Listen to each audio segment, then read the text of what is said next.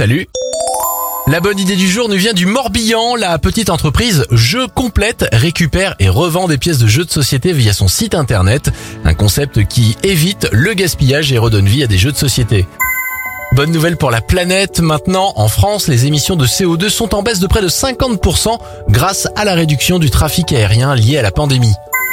Enfin, bravo à Kenny Reeves, la star de la saga Matrix. L'acteur aurait versé pas moins de 70% de la totalité de son salaire pour le rôle, soit environ 31,5 millions de dollars pour la recherche contre la leucémie. C'était votre journal des bonnes nouvelles. Vous pouvez le retrouver maintenant sur notre site internet et notre application Radioscoop.